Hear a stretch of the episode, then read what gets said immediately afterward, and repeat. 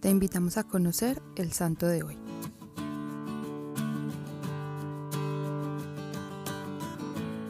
Hoy vamos a conocer la historia de San Juan Damasceno.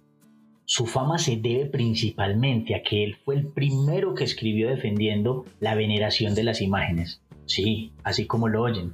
Era hijo de un alto empleado de califa de Damasco y ejerció también el importante cargo de ministro de Hacienda en esa capital, pero de pronto dejó todos sus bienes, los repartió entre los pobres y se fue de monje al monasterio de San Sabas, cerca de Jerusalén, y allí se dedicó por completo a leer y escribir. Juan se dio cuenta de que Dios le había concedido una facilidad especial para escribir para el pueblo y especialmente para resumir los escritos de otros autores y presentarlos de manera que la gente sencilla los pudiera entender.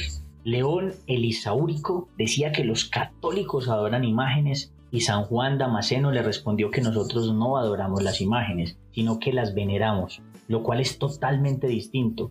Adorar es creer que una imagen es un Dios que puede hacernos milagros. Eso sí es pecado de idolatría, pero venerar es rendirle culto a una imagen porque ella nos recuerda a un personaje que amamos mucho, por ejemplo Jesucristo, la Virgen o un santo. Los católicos no adoramos imágenes, no creemos que ellas son dioses o que nos van a hacer milagros, son solo yeso papel o madera, pero sí las veneramos porque al verlas recordamos cuánto nos ha amado Jesucristo o la Virgen o algunos santos. Lo que la Santa Biblia prohíbe es hacer imágenes para adorarlas, pero no prohíbe venerarlas, porque entonces en ningún país podrían hacerse imágenes de héroes y nadie podría conservar el retrato de sus padres. San Juan Damasceno decía en sus escritos, lo que es un libro para los que saben leer es una imagen para los que no leen. Lo que enseña con palabras al oído, lo enseña una imagen a los ojos.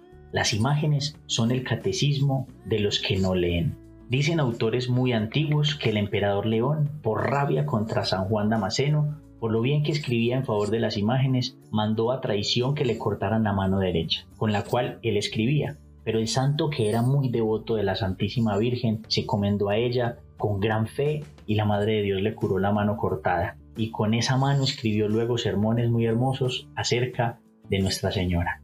Señor Jesús, jamás permitas que nuestra fe dependa de la superstición o de poner nuestra esperanza en cosas lejanas a ti. Permítenos recordar con las imágenes que tú nos amaste, que tú diste la vida en la cruz por nosotros que sean ellas como las fotos de nuestros seres queridos y queramos estar cerca de ti. Cristo Rey nuestro, venga tu reino.